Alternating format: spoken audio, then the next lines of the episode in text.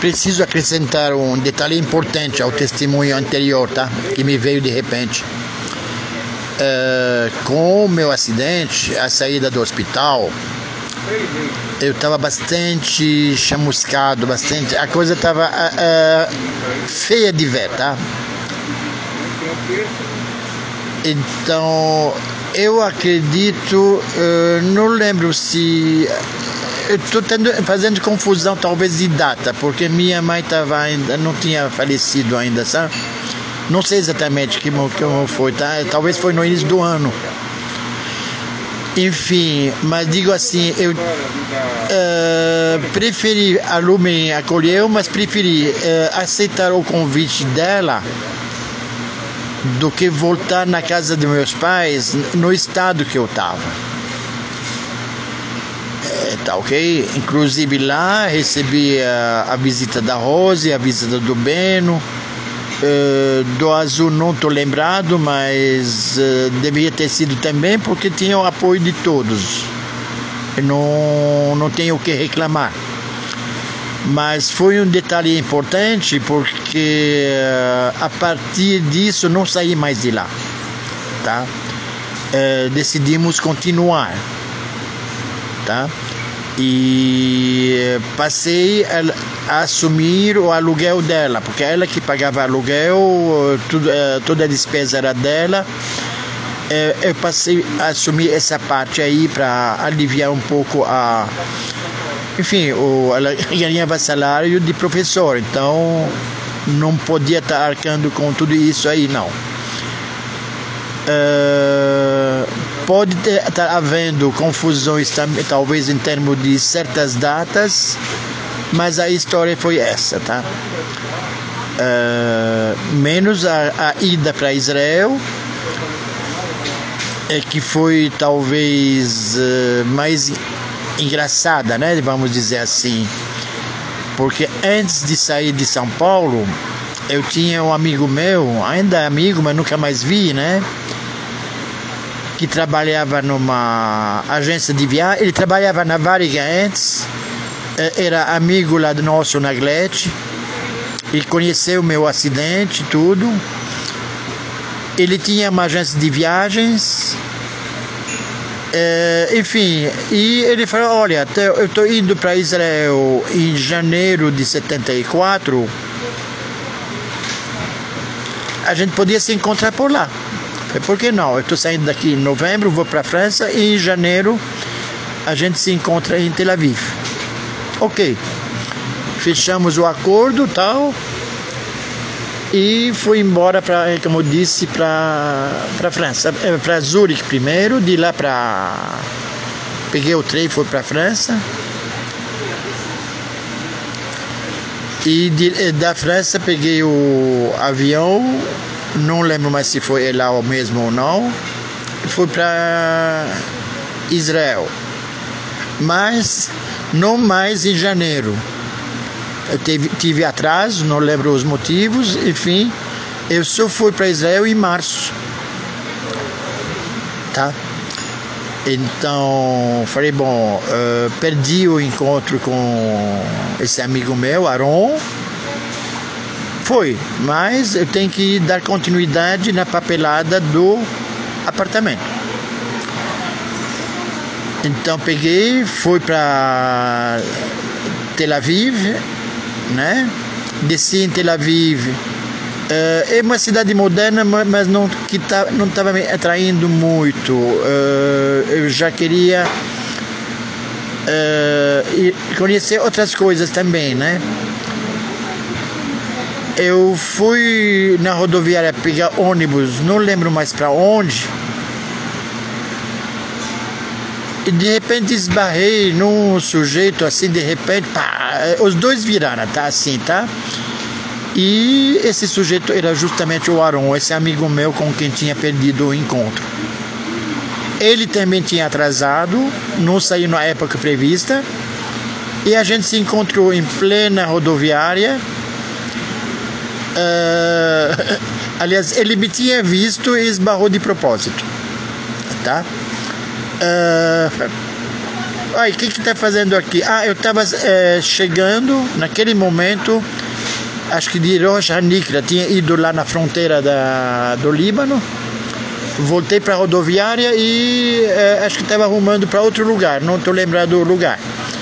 Ele falou para mim, que tal você vem comigo no meu kibbutz, Brorheil? Tem minha irmã que vive lá, vou visitar ela. Você vem comigo. Fomos. É, passei três meses em Brorheil. Foi justo nesse período que houve o incêndio do daquele edifício na 9 de julho, esqueci o nome dele, tá? Uh, já antes, alguns anos antes, tinha tido o incêndio do edifício Andraus. Eu esqueci de contar, que, uh, outra hora talvez volto nisso, né? Mas não faz parte da história da. Digamos, enfim, mas foi um incêndio uh, lá na Vida São João. Foi o primeiro grande incêndio em Beirute, em São Paulo e fez muitas vítimas. De longe a gente via as pessoas pulando de lá, né? E foi muito triste, né? Naquele dia 9 de julho eu escutei pela televisão, tá? Eu fiquei preocupado, evidente, uh, com, as pessoas que estavam aqui, não sei onde frequentava, era um ponto central. Mas eu estava no Brochheil na época. Então, no Brochheil, me dei bem, muito bem com. Não digo todo mundo, me dei muito bem. Só que o Aaron veio me falar: olha, eu já vou embora. Ele me apresentou a irmã, não sei quem, tá? É lógico, né? É, eu estou indo embora, você fica se quiser. Eu falei: é, tudo bem, eu fico, você vai. O Aaron veio de volta e eu fiquei, tá? Uh, fazendo várias funções, as funções que eles queriam me, me dar, eu fazia. Eu não recusava, para aqui, para lá, eu aceitava, né? Aí eu vi um caso uh, cômico, digo, porque havia lá um grupo de suíços nesse kibbutz. Era, era a Páscoa judaica, Pesach, é, Páscoa chegando, né? Véspera, acho que de Páscoa, né? E pediram para esses suíços. Não, eu estou confundindo. Me contaram a história desses suíços em si, né? não sei se foi na minha presença ou não, mas me contaram a história deles. É, que aconteceu na Páscoa, tá? É, veio o coordenador e pediu para eles limpar a cozinha do Hametz para o cachê. E foi embora. Lá é assim, dá ordem, vai embora, a pessoa tem, se vira para cumprir, tá? Não tem esse negócio de ficar em cima de você fiscalizando. É, é uma atitude de confiança e de responsabilidade. Eu gostava desse esquema aí. Aí eu. Então, esse pessoal cuidou da limpeza.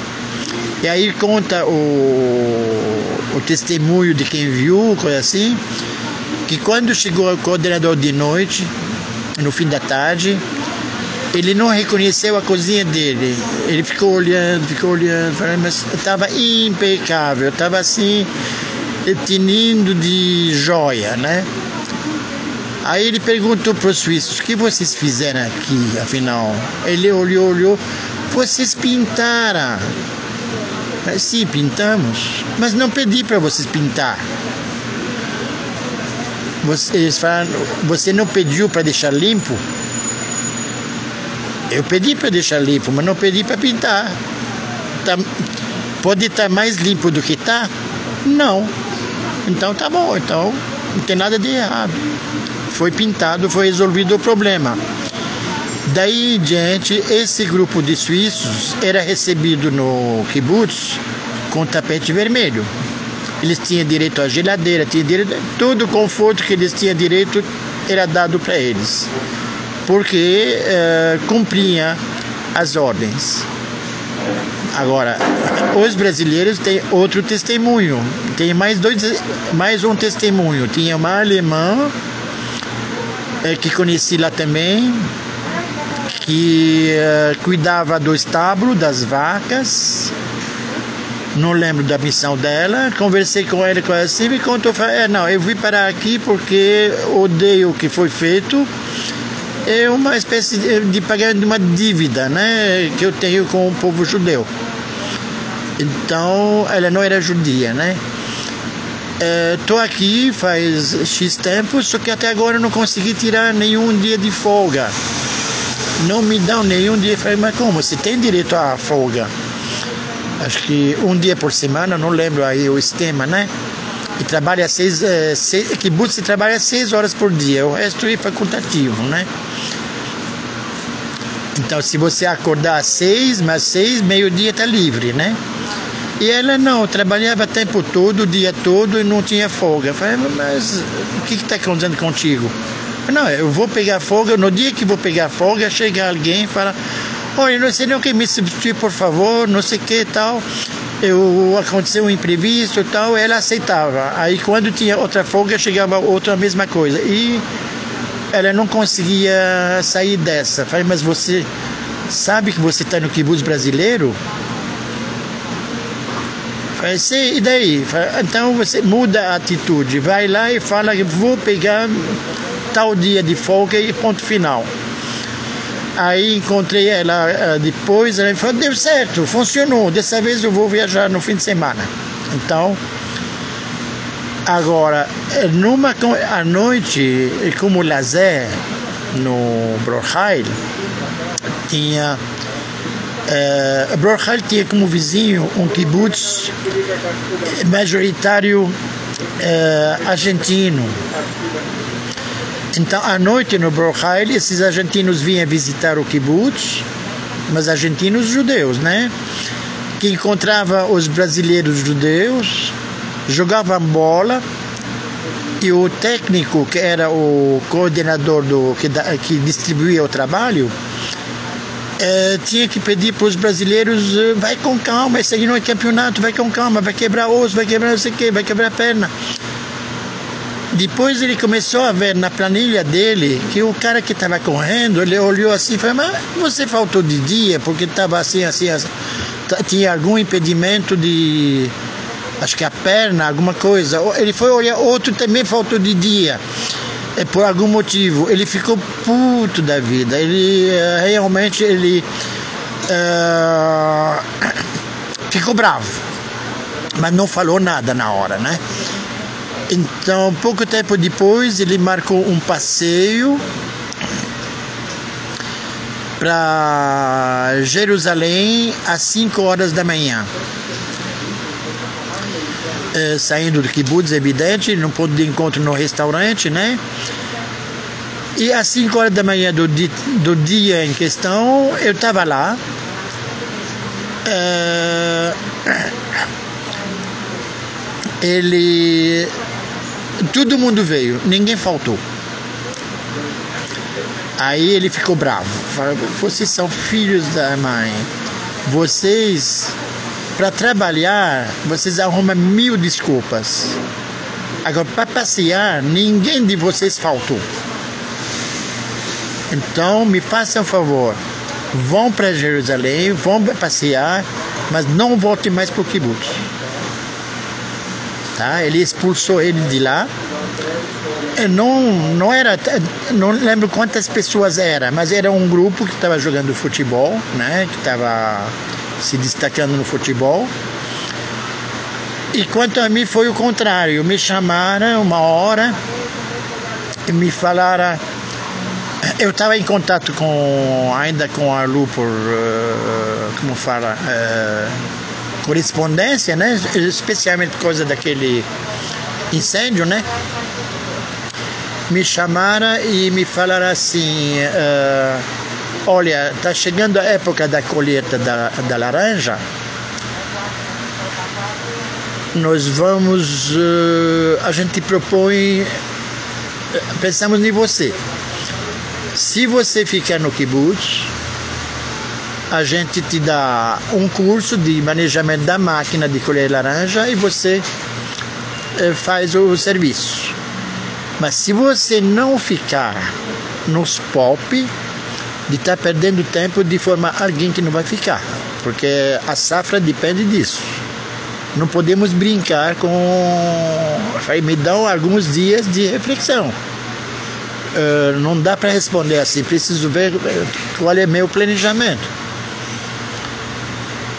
Aí depois de alguns dias eu vi que eu não estava preparado para uma vida de kibbutz, porque kibbutz você está preparado para pegar em armas ou para trabalhar.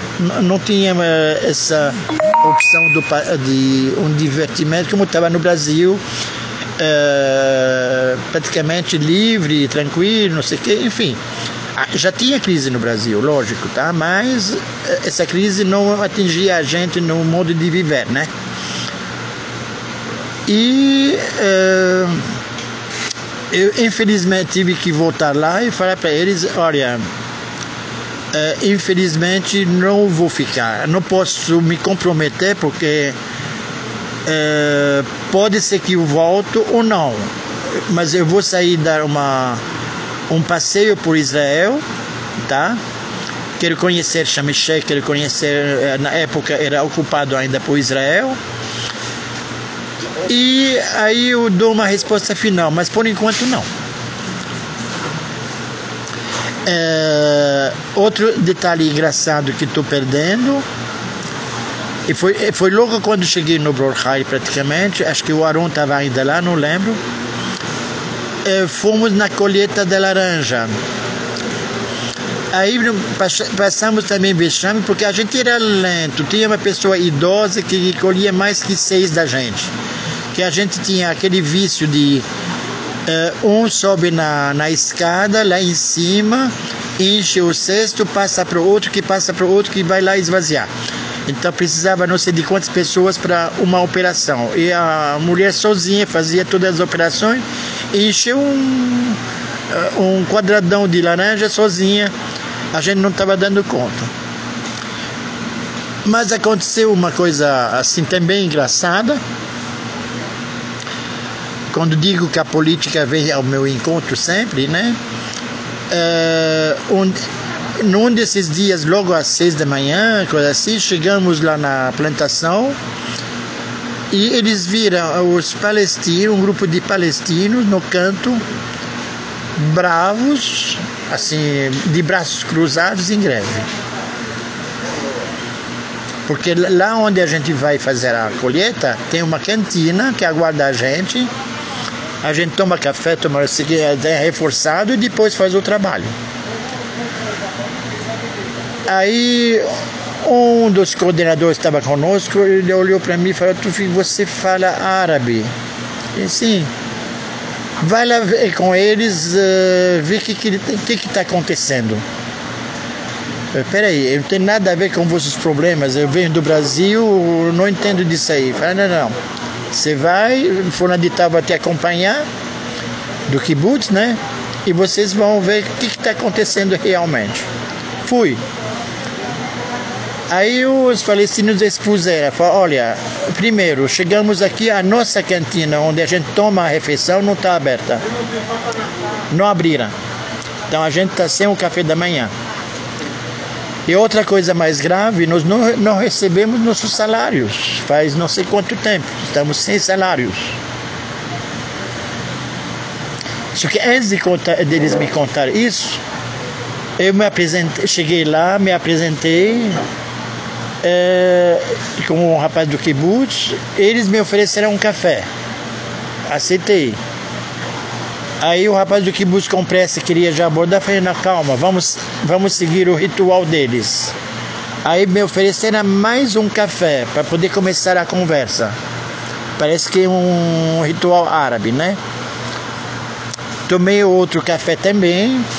E aí conversamos, foi aí que eles me falaram da cantina fechada e dos salários atrasados.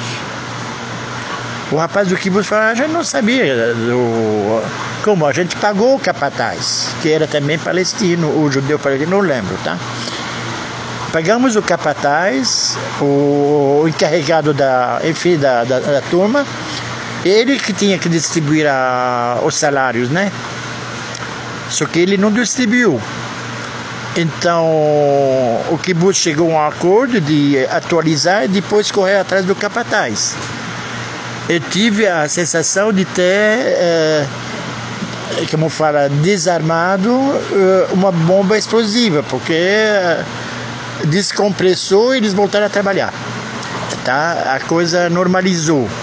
Foi minha primeira experiência em termos de, digamos, relações diplomáticas, né?